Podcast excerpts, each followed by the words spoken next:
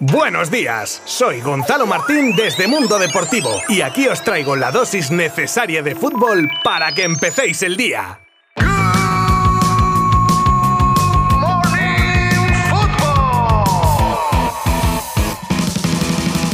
Nueva jornada de liga y cuidado que el Barça de Xavi parece que empieza a calentar motores y más cuando llevamos diciendo la carencia de gol que tenía y parece que poco a poco va dejando destellos de recuperar la efectividad, aunque aún tiene que ser más regular en ese aspecto, porque en cuanto al juego está claro que la mano del nuevo Mister se nota y de qué manera. En lo que al partido contra el Valencia se refiere, pues un 1 a 4 para los culés con los goles de Frankie de Jong y hat-trick de Aubameyang. Sí, sí, así lo dice el acta del partido, ya que el tiro aún siendo de Pedri toca en el Gabón y entra, por lo que se le atribuye a él. Y para el Valencia marcaba Carlos Soler, ya con sorpresa desde el anuncio de los once iniciales donde veíamos en el extremo derecho del equipo azulgrana a Usman Dembélé, el cual cuajó un buen partido, todo hay que decirlo. Claro dominio culé en la primera mitad de sobresaliente con tres de los cuatro goles y un buen control del juego, pero claro, los Che jugaban en casa, estando por debajo en el marcador y la segunda mitad pues fue otra cosa y dieron una imagen distinta en la que se les veía que querían ir a por el partido, consiguiendo marcar en el minuto 63. Momentos de dudas para el Barça que daba entrada a la solución a esas dudas y cierto descontrol. Y esa solución era Pedri, que equilibraba la balanza en el juego y era clave para el cuarto cuando peor lo estaba pasando su equipo. Sonidos post partido. En primer lugar, Aubameyang daba sus impresiones y hablaba sobre Mestalla,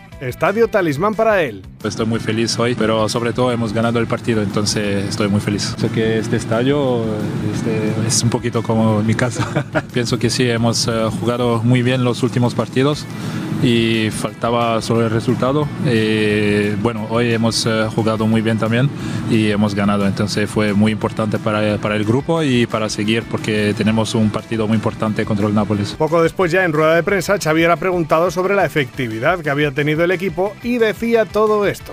Bien, al final depende también de los futbolistas de estar acertado o no, ¿no? Pero bueno, de la confianza que también que le damos nosotros, eh, en fin, hoy sí hemos sido muy, muy, mucho más efectivos. También se le preguntaba sobre el proceso que está viviendo el equipo y sobre si estaba en el buen camino y decía lo siguiente. Yo sigo pensando que estamos en el buen camino y hoy el resultado pues nos da nos da la razón, sí. El día del Nápoles no, pero hoy sí. Incluso yo, yo, yo creo que jugamos mejor el día del, el día del Nápoles.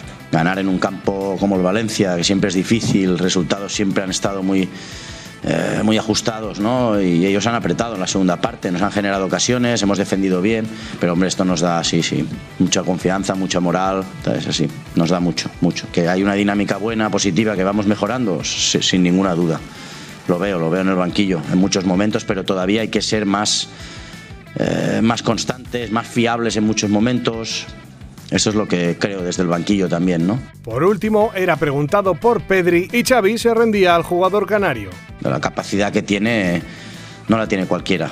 No es un jugador normal, no es un jugador de verdad, o sea, es, superlativo, es superlativo el talento que tiene. No, hay muy pocos como él, muy pocos. Otros resultados de ayer domingo eran el empate a uno entre Español y Sevilla, la victoria por dos goles a uno del Betis al Mallorca y la goleada en el derbi vasco del Atlético a la Real Sociedad por cuatro chicharros a cero. Y hoy cierran la jornada Celta y Levante a partir de las 9 de la noche.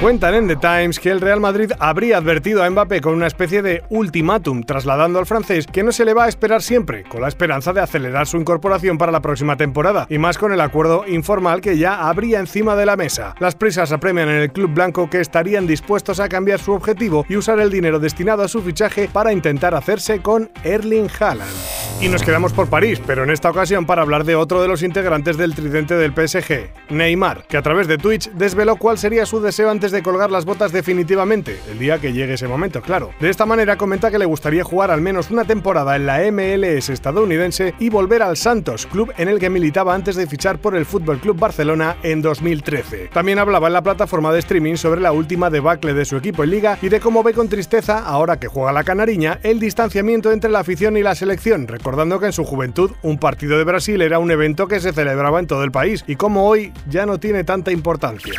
Siguen las cosas calentitas por Manchester para un United que no está fino y al que le llueven las críticas y los problemas por todos lados. Ranick, CR7, la última que os contábamos la semana pasada de Maguire y ahora llega el turno para el tortazo metafórico para Rafael Barán, que no se ha hecho un hueco desde que llegó con la vitola de estrella y que el exfutbolista y exentrenador Tim Sherwood califica como pésimo, aconsejando de hecho a Ranick que sea valiente para no ponerle por mucho que haya ganado Champions y Mundial.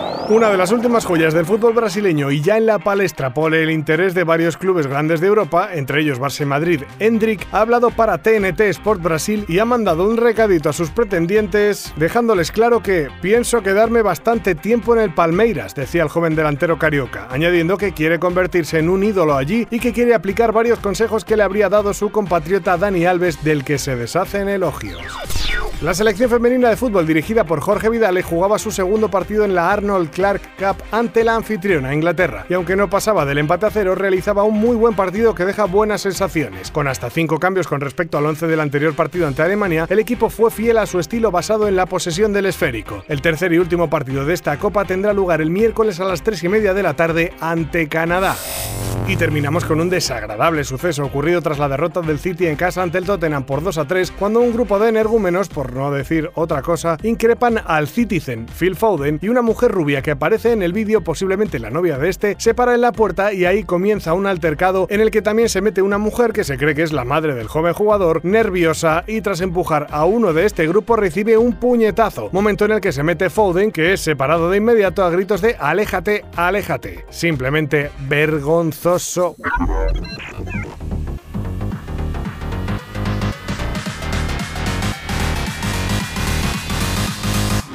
pues esto es todo por hoy, que no es poco, ¿verdad? Mañana hay mucho más, aunque dan partidos que cierran jornada en Liga Santander y Liga Smartbank, noticias, curiosidades, etc. Y podréis saber de todas estas cosas volviendo a conectaros a vuestra plataforma de streaming favorita y buscando Good Morning Football. Os espero. Un abrazo virtual. Adiós. Mundo Deportivo te ha ofrecido Good Morning Football, la dosis necesaria de fútbol para comenzar el día.